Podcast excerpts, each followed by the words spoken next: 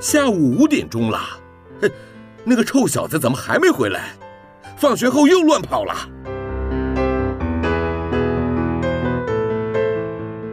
您现在收听的是云端新广播，FM 九十九点五 New Radio，最自由的新声音。我最喜欢甜甜圈，木木警官也喜欢甜甜圈，欢迎一起收听。小树甜甜圈，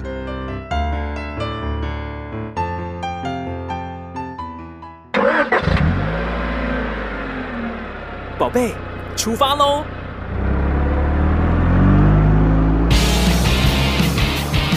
亲子加油站，帮您加满教养正能量。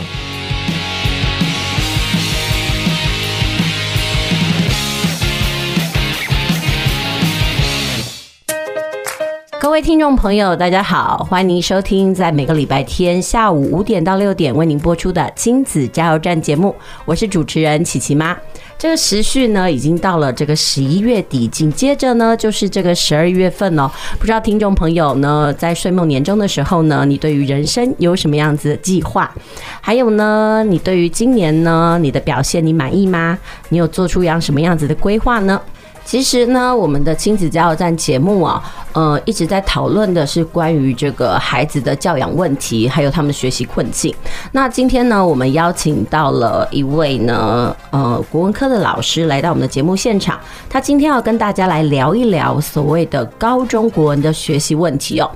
呃，其实说到了国文科的学习，我相信哦，这几年呢是很多家长心里的痛哦。那为什么他们会这么觉得呢？因为其实国小的时候呢，其实就是国语，然后他把所谓的基本的口语的、语感啊那些东西呃给练好了，或者是把课本读熟了，其实大概就 OK 了。那至于在国中部分，其实还是不脱离课本然后的延伸观念。但是到了高中之后呢，很多家长就会觉得说，哎，为什么我们家的孩子啊，怎么考成绩就是不够好呢？那所以呢，今天呢，我们就邀请到了这个。呃，黄汉老师来到我们的节目现场呢，来跟我们大家聊一聊所谓的这个高中学习，特别是古文科的这个部分的步骤跟策略是什么。不过呢，在正式邀请到黄老师来到我们的节目之前呢，我们先休息一下，听首歌，等一下再回来。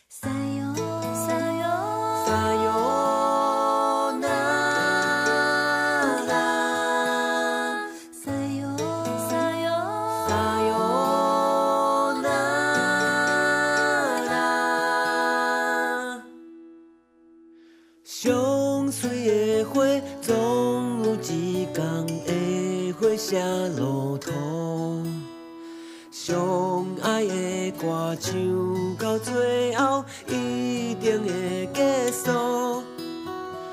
人生的路无风无雨，就袂有彩虹。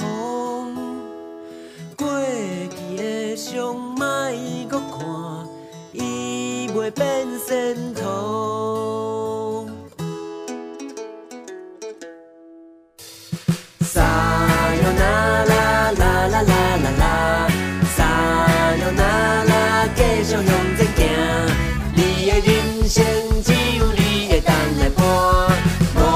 是啥物人？撒哟那啦啦啦啦啦啦，撒哟那啦，继续向前行。你的人生只有你会当来伴，你就是你的主角。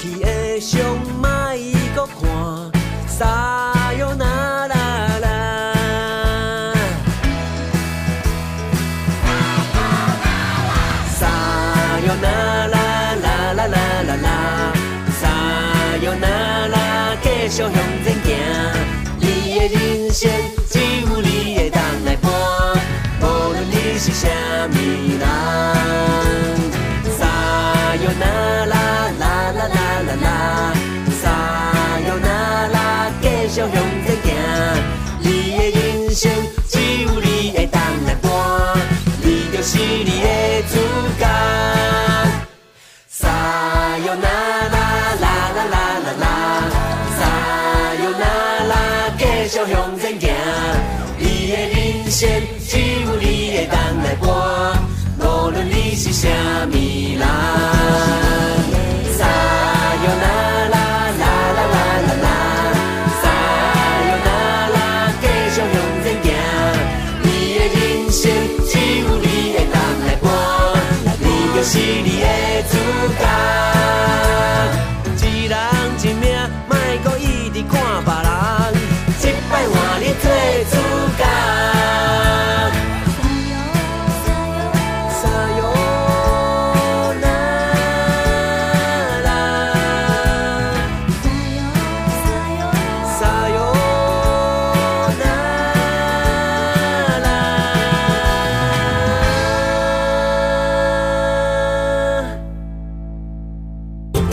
学习不卡关，读册无痛苦。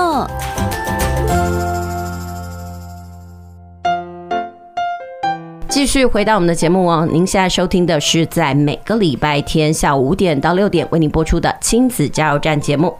那今天呢，我们的节目呢要进行的是学习不卡关这个单元。呃，所谓的学习不卡关，到底卡的是什么关呢？其实今天要跟大家聊一聊的，就是所谓的国文科。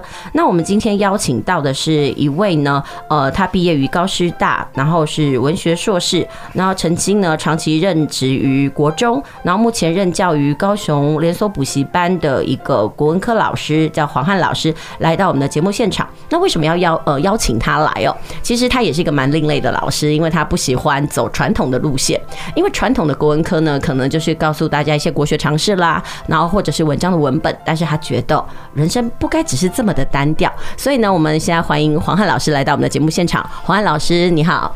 好，那个主持人好，各位听众大家好，很高兴今天有机会可以跟各位分享哈我的教学经验哦，那也帮呃这一个正在这个求学中努力的同学们哈有一个指引的方向啊。对，好，那黄汉老师，我知道说，其实你这几年呢都是呃致力琢磨在高中的国文比较多，对不对？哎，对，没有错啊，因为本身呃应该说，虽然我在这个呃国中的领域啦也待了很长的时间哦，可是因为就如同刚刚主持人所说的，就是因为目前国中的教学还是比较呃偏向属于传统式的教学方向，可是因为现在高中的一个学习方向其实它有了很大的变革哈，那主要是因为新课纲的一个关系啦。哦，所以我个人实际上，呃，也是比较喜欢，就是让教学上有比较多元的一个发展哦。所以目前是呃主力是放在高中的这个教学研发的部分哦。哎，其实我有个问题，就是很多家长如果说他的小孩还没有到达了，比如说高中，他可能对于现在的高中国文，他还会存有他以前学习上的那个想法嘛？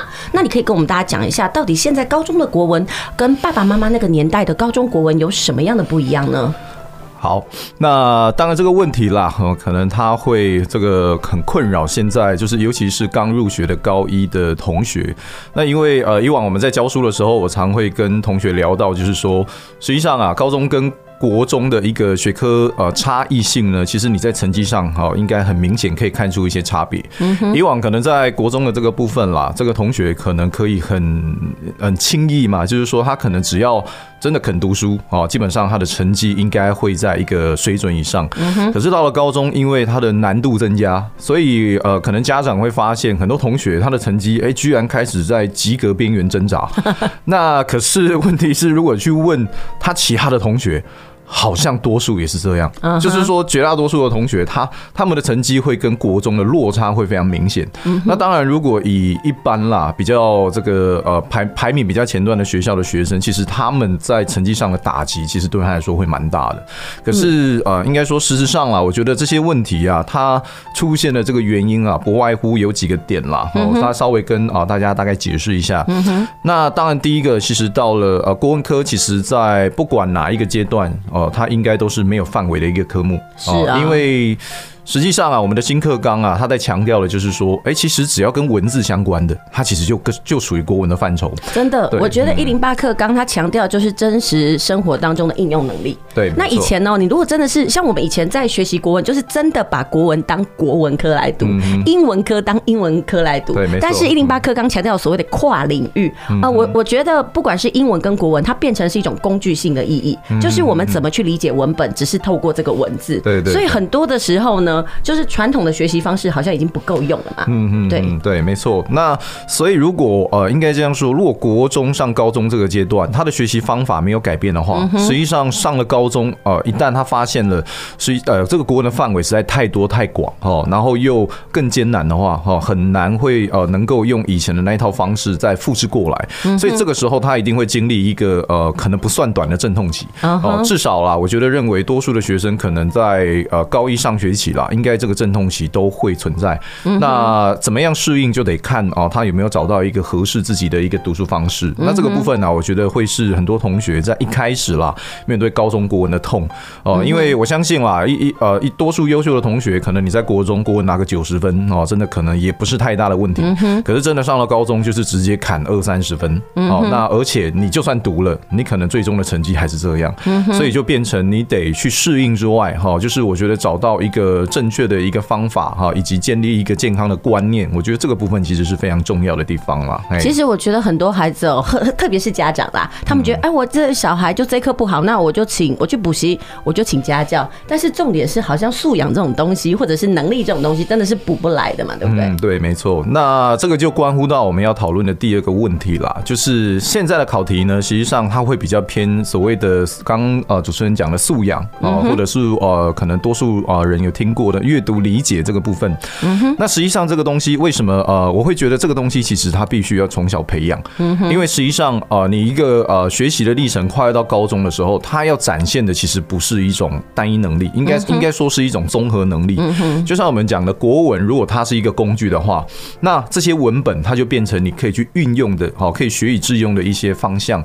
所以如果这个部分到了高中才有这个意识的话，其实很多时候我觉得为时已晚了，因为就会变成说，第一个你的学习的观念不正确，那你的学习的方法可能又没有成效，那你只能就是会这样子无限的轮回，那最终你可能获得的结果就当然应应该就会相对哈比较没有效果了。所以这个部分我会觉得说，其实要建立阅读理解的概念，其实要从小就建立，对，因为一旦你意识到其实国文这一科它就是呃应该说了，它就是没有范围、没有界限，那透过不同的文本，它可以哦有不同的理解的话，那实际上对未来的这个阅读，其实你的掌握度会比较高哦。那这个部分我觉得是阅读理解一个非常重要的环节哦。哎，我们其实知道，哎，不要说是高中，其实在国中阶段的阅读能力，那阅读理解力就是跨文本的能力就已经要很重要了。那呃，其实家长可能都还会有疑问，说，哎，奇怪，我家的小孩可能在呃会考的时候呢，考得也不错啊，那小时候也爱看书，那为什么到了高中会有这么大的落差呢？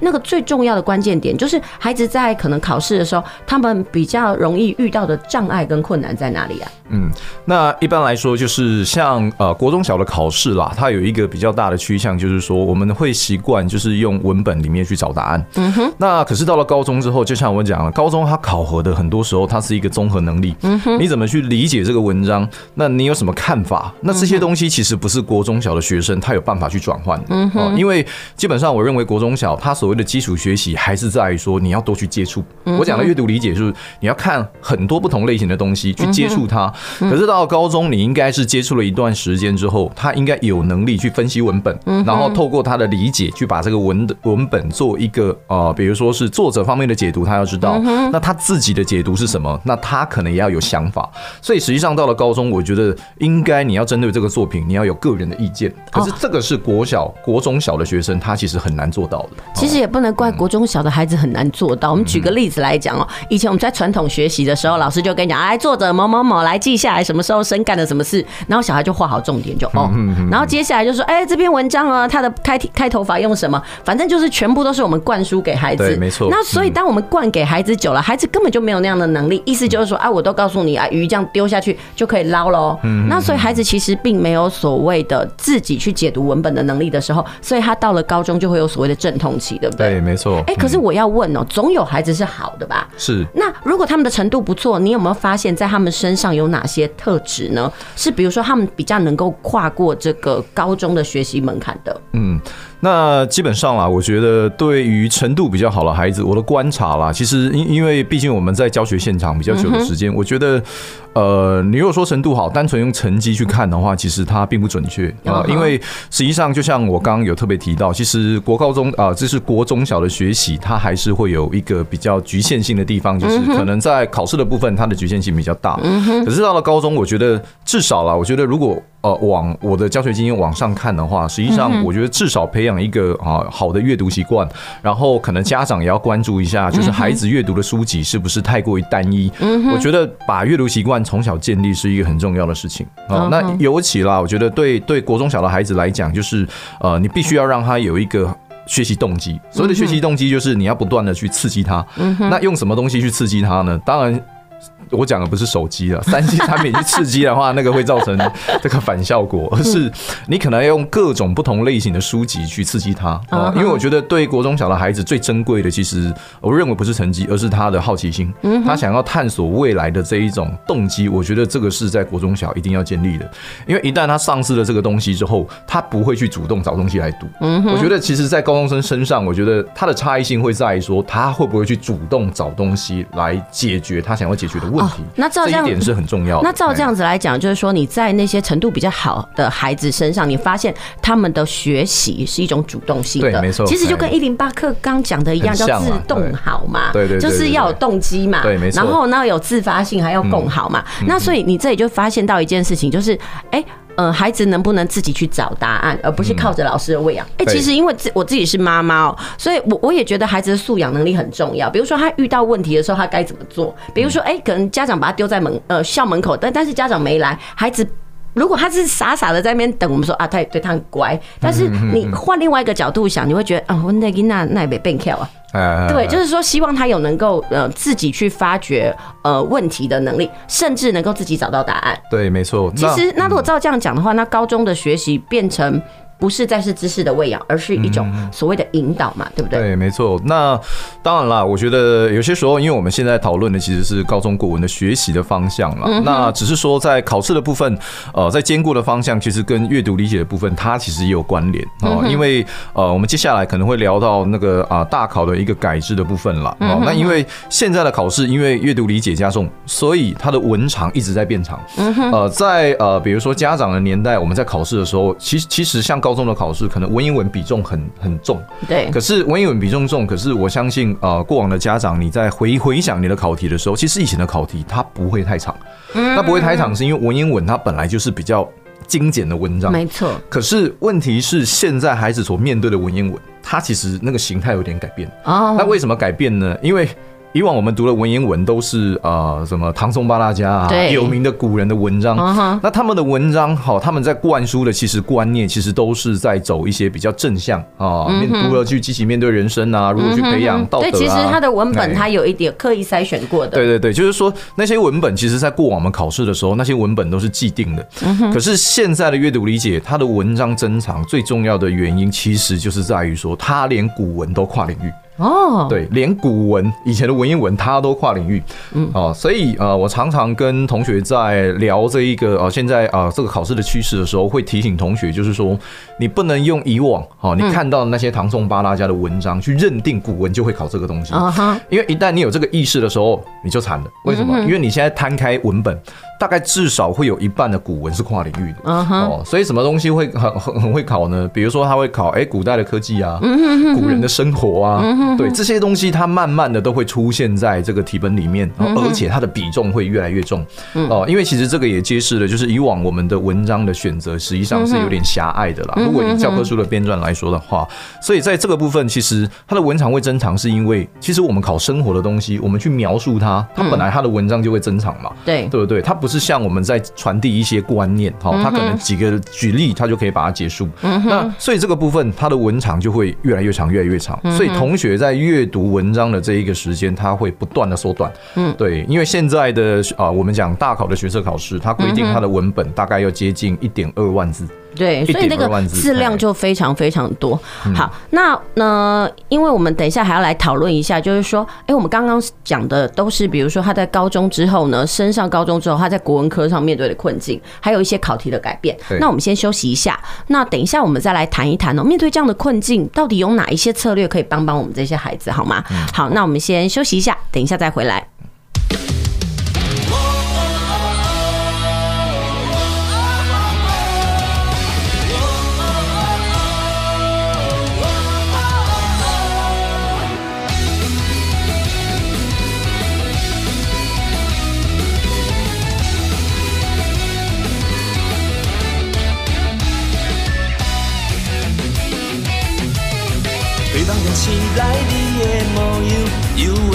存在。消失的记忆，空虚的心灵，吐出一口大气。宽阔的天边出现着微微光线的时阵，怀抱着对你满满的思念，开始我的日子。你的声音，我的誓言，守护你的一切。离别的当初，命运注定。咱一定会会搁再相，会一段路，拢有咱的永远的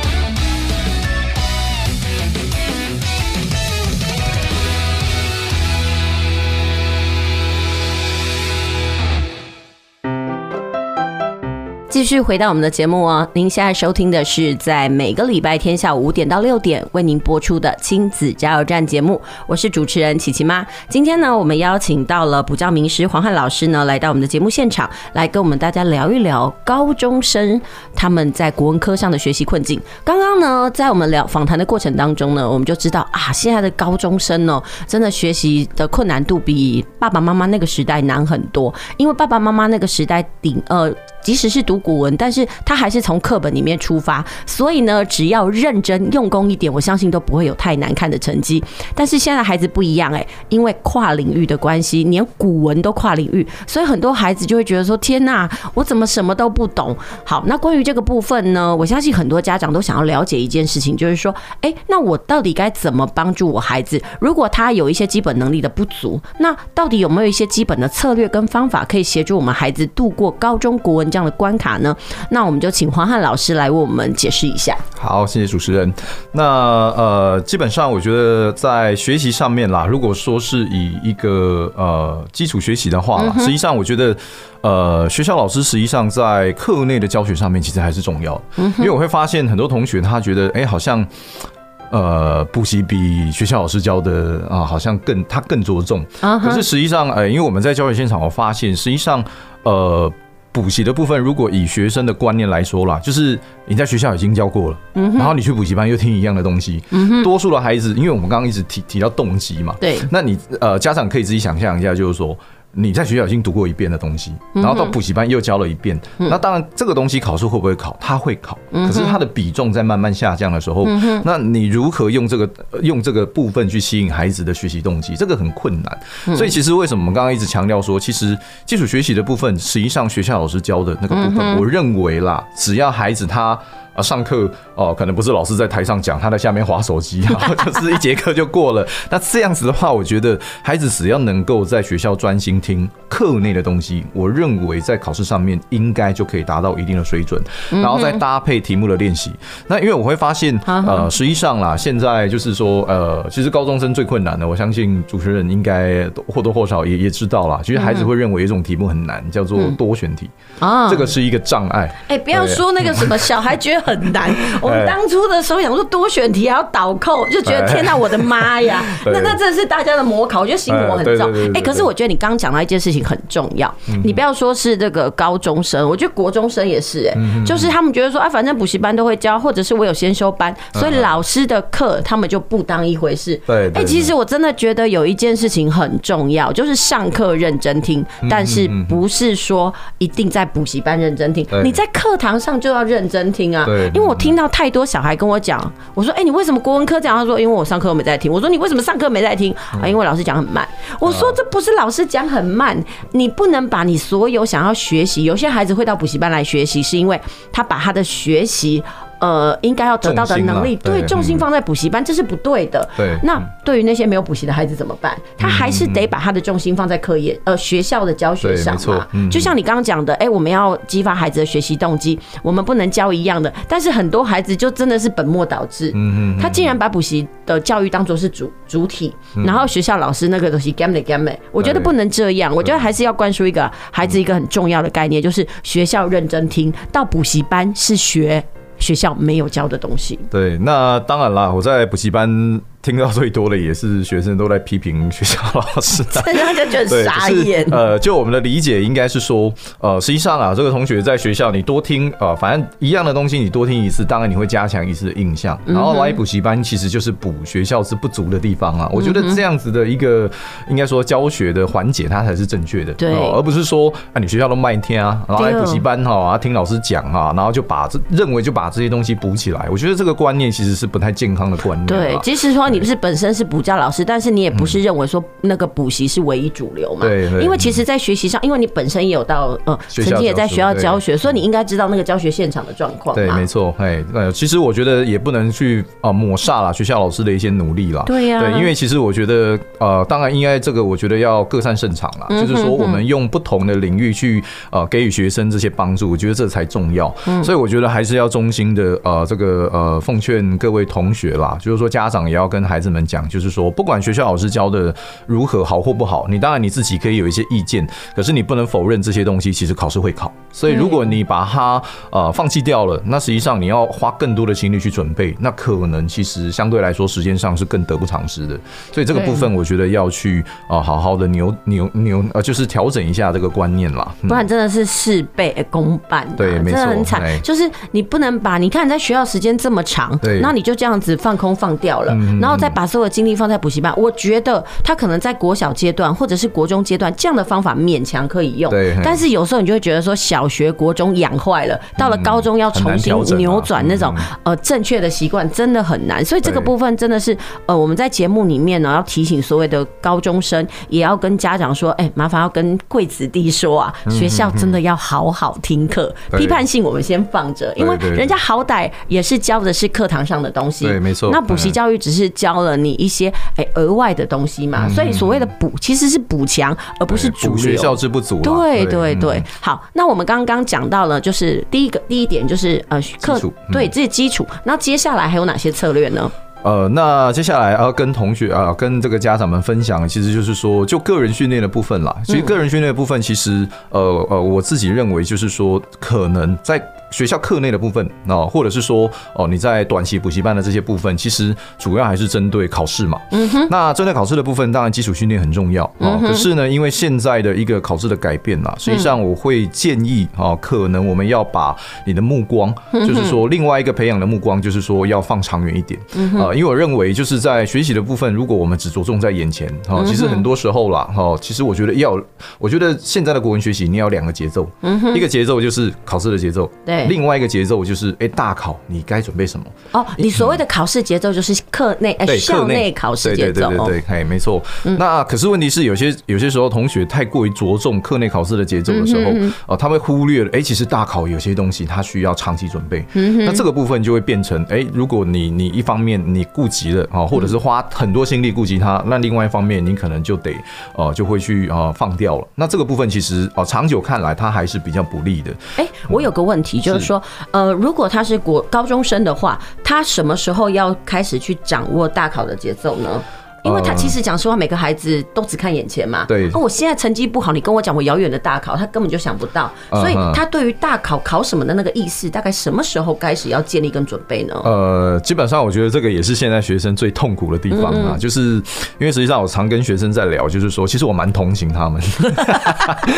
对，同情他们的原因是因为，呃，在我们读书的那个年代，真的就是你也不用想别的嘛，你考试考好就不列代级啊，就是说啊，谁的喝啊，就是把它把这些东西。处理完就好。可是现在为什么我会一直跟孩子讲？实际上，你一上高中，你就应该要建立这个观念，因为你现在不止考试了哦，因为新课纲还有我们之后可能会聊到的叫学习历程的这些东西，这些东西其实它都需要时间。所以我常跟孩子们讲，就是说，其实你高中什么东西都不重要，什么最重要？你的时间。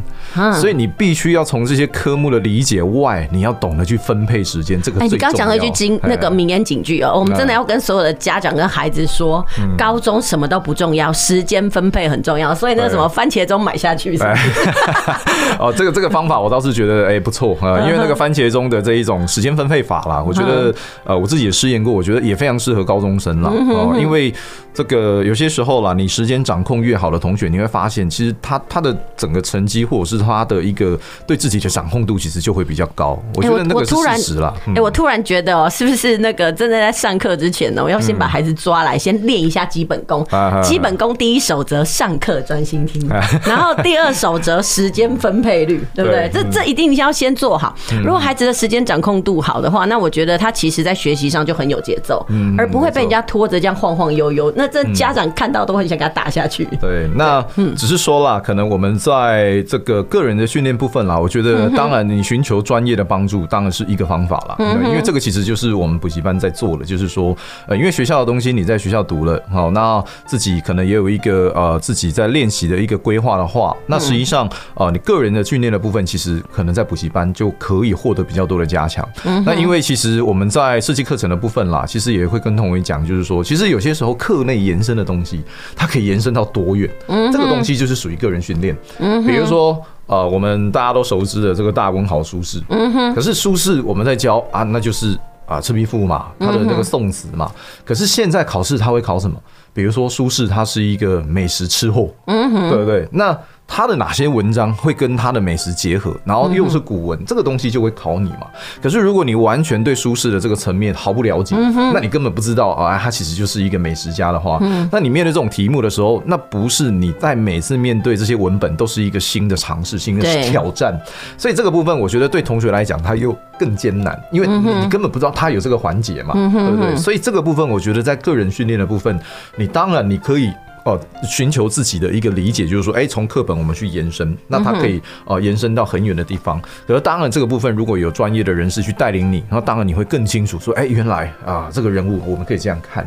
嗯，对，所以这个部分其实我认为其实是一个呃不错的一个方向了。那只是说哦，因为因为就像我们刚刚聊到，就是说这个部分其实呃同学的个人训练它比较艰难，就是在于说其实同学都很忙了。对我我发现其实同学都非常忙。那在这么忙碌的状态之下，你要去培养，就是我刚讲的那一条大考的主线，其实是呃有一点心有余而力不足了。那那当然应该这样说，就是还是有人做得到。嗯哼。可是问题是，呃，多数的同学他也许就是像我讲，他就会寻求另外一个比较专业的管道，让老师带领你去做。那当然这个东西其实就是啊老师的功用哦，可能是在这边。哦，哎，我刚刚就听到一件事，我发现了，哎，你也不能怪说小孩子对于这种作者的那个华丽生平不了解，那是因为我们的课文就选的很难看，你知道吗？讲。实话，我要不是说自己在那边翻书，我也不知道这些大文豪的生平有那么好看。但是你就会开始怨叹，为什么我们的课本成这个样子？对，为什么不要把课本变得好看一点？所以我相信坊间主流现在要开始什么读古呃读古文撞到古人啊，类类似那些就是国文的那个古文的在意。我觉得那些东西都是以一些比较趣味的走向去唤醒孩子的那个。呃，学习动机嘛，对，其实就是一种读书上的新尝试啦。虽然是说新尝试归新尝试啊，可是实际上应该是说，它就是让我们哦，要要去理解，哎，古人其实跟正常人是一样，嗯，去理解他们怎么生活。我觉得这一点其实对同学在阅读的概念上很重要了，嗯，所以这个一定要理解。嗯好，那我帮这个黄汉老师总结一下，他刚提到了三个学习的策略啊，第一个就是上课专心听，第二个时间利用率，第三就是我们要有把文本给扩充的能力，就是不要只读的这一篇文本，然后或者是这个作者，我就只狭隘的认识这个东西。我们应该要认识的多一点，对不对？对，没错。好，那我们先休息一下，我们先听首歌，等一下再回来。我们要聊什么呢？我们说真的，考试还是不忘了，呃，就是念书还是不忘考试嘛。那其实考试趋势还是很重要啦。对，所以我们等一下休息一下，听首歌之后来聊一聊，呃，就是大考的趋势到底怎么改了。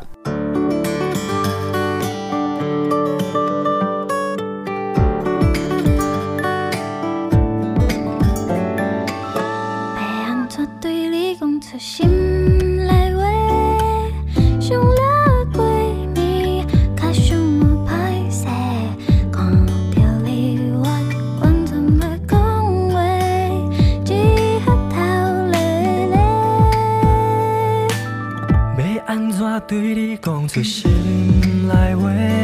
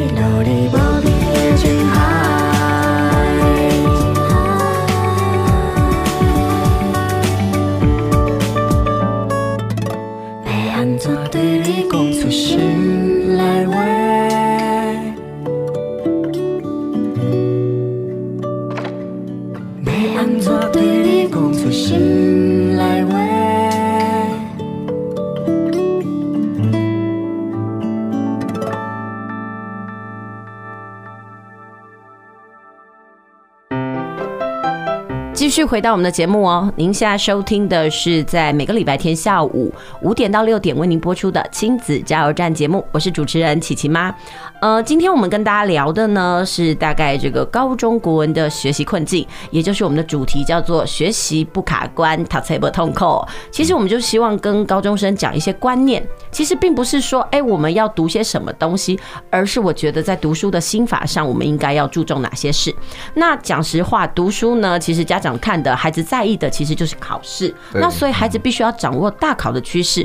那究竟大考趋势这几年做了什么样子的变革呢？我们一样。是请这个黄汉老师来帮我们说明一下。好，那其实最近如果在这个高中领域啦，讨论最多的其实就是新课纲在明年一月的大考变革了。啊，因为呃这个考试制度一出来啊，就是那个批评的声浪就是排山倒海，真的，因为。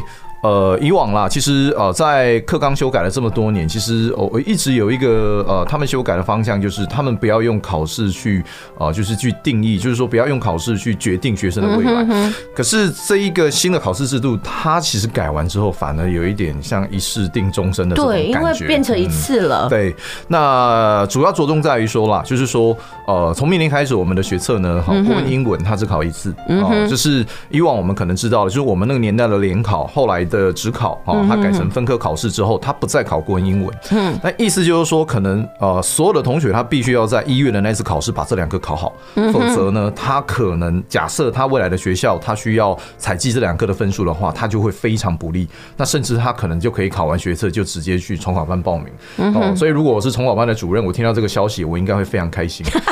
好，就是。哇，听到钱进来的声音了 哦，对，不是听到下雨的声音，是听到钱进来的声音 哦，所以这个部分我会觉得说这样子改。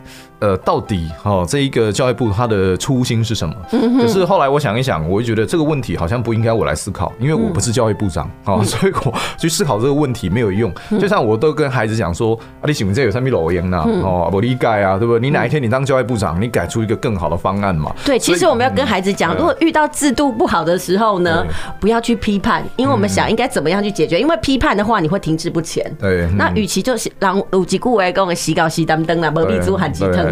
因因为批判解决不了问题嘛，真的对，对，那我们也是一路这样读书过来的嘛。那当然，我们也希望他的制度改得越来越健全哈。可是实际上，我们也知道 很多制度看起来它就不是走一个比较正面的方向。有时候其实就是因噎废食，或者是为了防弊，或者是怎么样。但是我说真的，每个制度真的没有每一个没有完美的啦，真的没有完美的。好，那关于这样的一次定终身这样子的事件呢，其实大家开始会觉得，哎，有一些科目越来越重要了。对，那关于这部分，呃，就像我们讲的，比如说。孩子他必须要在一上高中之后就开始建立所谓的大考意识，对，他必须就是要去掌握考题要考什么。哎，那我要问一下，比如说有人都说，哎，做考古题很有用嘛，嗯嗯，那关于这部分，孩子大概要什么时候去接触呢？呃，基本上我认为考古题其实不用太早啦。那不用太早，主要还是因为说考古题它还是针对那个大考的那个趋向。所以一般如果像我们在教学的现场，我都会跟学生说，实际上你大概在二下的时间开始做考古题够了。那为什么是二下？那因为就像我们刚刚讲，他现在的唯一的机会就是在这个一月的那一次，就是大概是在三上结束的那一个寒假的考试嘛。所以你如果二下开始做的话，那大概你可能还有一年的时间。简单来说，我觉得现在。在呃，这个战斗准备期。你就是要从二下，然后拉到三上。我觉得要往前去延伸，因为你只有一次机会。对。那如果你不往前延伸的话，那难道你要剩下半年再跟他拼吗？哎，说真的，科目这么多，你每一个都挤到最后，你的时间真的不够。对。所以这个又东西又回归到一个就是时间分配率的问题。对，没错。哎，所以其实呃，为什么刚刚主持人说到的大考意识，我个人认为非常重要，就是你不提前准备，那难道火烧屁股你再来准备吗？哦，那那个效果当然它一定是大打折扣嘛。哦，所以这个部分我觉得呃，同学的意识要及早建立。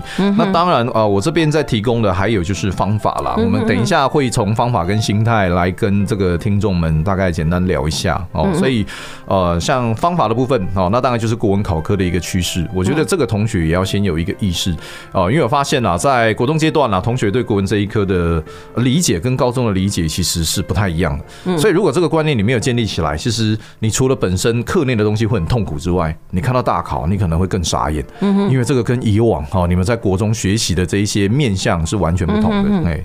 好，OK。那除了这个以外呢？继续，你刚刚有讲到，你又从那个方法嘛，还有心态。对，那刚刚是方法嘛？对，我们先来聊一下方法，这样子。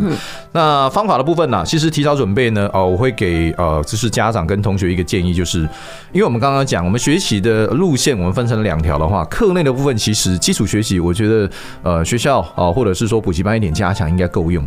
可是我讲的个人学习的部分，我会比较着重在写作的部分。嗯，对，那。呃，因为啊，在考试的这个部分的改变，其实写作的改变其实非常非常大哦、呃。因为我觉得，呃，可能啦，多数的国中的孩子他完全没有意识到写作在未来你的人生规划上哦，还有在考试上它会多么重要。因为讲实话，写作科哦，我以高雄来讲，我们其他是最后一个评比。对。那其实，在其他县市，他早就把它拉比较前面了。对，没错。那我真的觉得还是一件事，就是考试领导教学了。对。就是因为我们有考，我们有重视，所以孩子才会在意啊。对对对。所以这个东西，其实如果你的写作能力越好，你其实，在高中要升大学的时候，其实你是吃香的。对对，没错。那所以呃，在高中的这个场域啦，哦，其实呃，这个高中大考的作文占百分之五十，其实已经行之有年。嗯。可是我发现，居然很少同学知道这件事情。嗯哼。因为国中会考它六级分，像主持人刚刚说，我们高雄的那个评比又排那么后面。对。所以基本上，国中的同学他在呃他在求学的阶段，他其实不会太在意写作。对。可是问题是。我们其实，在教学的人也知道，写作它绝对不是短时间可以培养起来的一个能力。没错，你没有长时间训练，甚至你没有从国小就开始给他一些写作的概念的时候，你到了国中哦，他他荒废了；到了高中，他也一定不会变好，他不可能自己。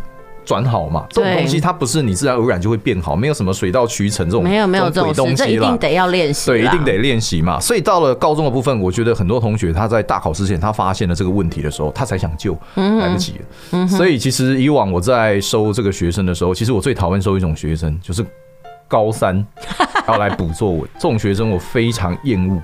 那为什么非常厌恶？是因为他已经病入膏肓了，就是我们还得就是很。呃，就是安慰他说：“哎、欸，你还行，你还可以。”可是你确定你要讲这么直接、这么直白吗？因为因为我的心里的想法就是这样，就是说，其实其实你你等到高三呃已经要学测之前，很多同学其实他们都是我我最最头痛就是说，哎、欸，他其实就是学学测前的几个月，然后哎、欸、这个可能就头痛医头，脚痛医脚，对对对，就是有人介绍说啊，这个老师可能这些作文教的 OK 嘛，就是来问一下，可是。当然，我我们都是基于鼓励学生的立场说啊，还有时间哦，哈，你还可以哦。可是心里面是想说，你是不是死定了吗？你是现在来是要整死谁呀？对。可是家长都愿意，其实家长都愿意花钱啊。为什么？因为那个时候他们来的时候，其实都已经迫近那个时间，你开多少钱，他们都愿意付。可是问题是，真的成效非常不好。哎，这种东西我就让我想到那种疾病，你知道吗？平常的时候就该养生，所以平常的时候就该练习写作能力。那不要得了病之后再去找医生，你再多钱的话，那你的。健康在哪里？哎，我真的觉得这是人性啊！你不要说学习啊。对，所以我都会把这个时间点进来的同学，就是把他分配到安宁病房，直接让他住进安宁病房，因为因为其实。大概就很难救了，很难在短时间里面把它救起来。所以，因为说真的，别人都已经练习了这么长的一段时间，有意识的练习。对，没错。然后呢，你到了高三，这金价垮点，发发现说啊，金价被克熬。对啊，我这不能偏废哦。我真的觉得太短视了。对。所以我觉得这个观念，我们也应该要跟家长说，所谓写作教育这件事，嗯呃，台湾其实操作的很慢，而且很不重视。其实，在美国，他们很早哦，其实从幼稚园开始就有读写教育，他们是有一连串的在做的。其实，在在我们的节目之前呢，也有讲呃，跟大家来介绍过曾多文的书哦，里面就是美国读写教育教给我的六件事，里面就已经告诉大家，读写教育是有意识而且常练习的。一件事情真的不要面对到大考了，我真的要用的时候才拿出来，真的来不及了。对，而且其实，在呃教学的时候，我常会跟学员强调，实际上国文这一科啦，我觉得有一个很大的方向可以跟各位分享是，其实国文这一科其实啊，大家可以想一想，国文这一科最终的用途是什么？嗯哼。就是我们在现实生活里面，国文到底有什么用？因为你不可能在跟人家聊天的时候啊，突然来来一段赤壁赋啊，或者是突然来一段出师表，对对对，讲到自己在哭。对，孩子很多都说：“哎，老师，我念国文到底干嘛？我又不要念古文。”对，所以其实呃，大概呃，我几年之后啦，我发现其实我认为国文最珍贵的部分，其实是在于表达。嗯，那表达其实我觉得把它分成两个方向啦。第一个方向就是写作嘛。嗯，那写作其实很务实，就是考试他会考嘛。嗯，那或者是说，哎，同学，如果以后你到了高普考，高不考考什么？他全部都考申论题，全部都是写作。所以如果你要考公务员，你也绕不过这一个阶段，就是他还是会用得到。嗯，可是问题是另外一个方向是。口语表达，我觉得口语表达跟写作有很大的关系，是因为写作其实是一种整理学。我认为我一直认为说，它其实是把你脑海中的概念把它整理出来，让你可以在这种场域里面可以去啊表达。那尤尤其像现在我们看到坊间那些有名的人物，这些人为什么厉害？其实。是他学历很厉害吗？嗯，或者是说他们的能力有多厉害吗？其实我觉得未必，因为你看这些人，他们上台，他马上可以侃侃而谈，嗯，那他也可以写书，为什么？其实这个就是表达能力的一个重点。嗯所以其实我觉得现在的一个新方向，我会比较建议同学，就是说写作你不要把它看得太局限，写作它包含的面向非常多。嗯所以像刚刚主持人聊到，就是说，其实我后来发现。呃，国外的大学几乎他们在大学的阶段写作的比重很重，非常重，而且他连工科生都要写作，为什么？因为他们要写论文，没错，而且甚至还要做那些简报，对，没错，因为这就是一种表达能力，它就是其实我们在学国文科里面哦最重要的一个能力。嗯，好，对。那我们今天呢，其实谢谢这个黄汉老师呢来到我们的节目，跟我们分享一下这个国文科的呃高中国文科的这个学习策略。其实呢，我们再复习一遍，第一个。上课认真听讲，不是只有补习班哦，你必须在学校的时候就做好课内的，然后接下来你的时间分配也要做好，然后接下来你自己必须要有意识的自行去寻找答案，然后有那种拓展推演的能力，然后呢，等到你到了国二下学期、高二下学期的时候，呃，大概就要开始准备所谓的大考准备了，还有绝对不可以荒废的一点就是你的写作能力，你的比例一定要磨好，要及早培养，真的不要。不要那种相信那个什么，呃，临阵磨枪不立野光哦，没有没有这件事情了。对，因为它毕竟是你的一种长期的涵养，你如果不练习，你怎么会好呢？好，那我们谢谢今天谢谢这个黄汉老师来到节目跟我们分享，呃，他的那个想法跟心得哦。那下周呢，别忘了同一时间继续收听我们亲子加油站节目哦。我们下周同一时间再会。Can't rap, I can't write rap. We never seen the bits I feel like I'm being trapped. 我也是要对你唱出心内话，这多这多。一个暗时，爬着厝内锁匙，但是我无想要这么早转去。偏偏有你。我思来想去，啥物原因？心肝底唯一的风景。我到底伫倒位？要安怎来找着你？需要你一个确定的眼神，甲我讲，到这为止。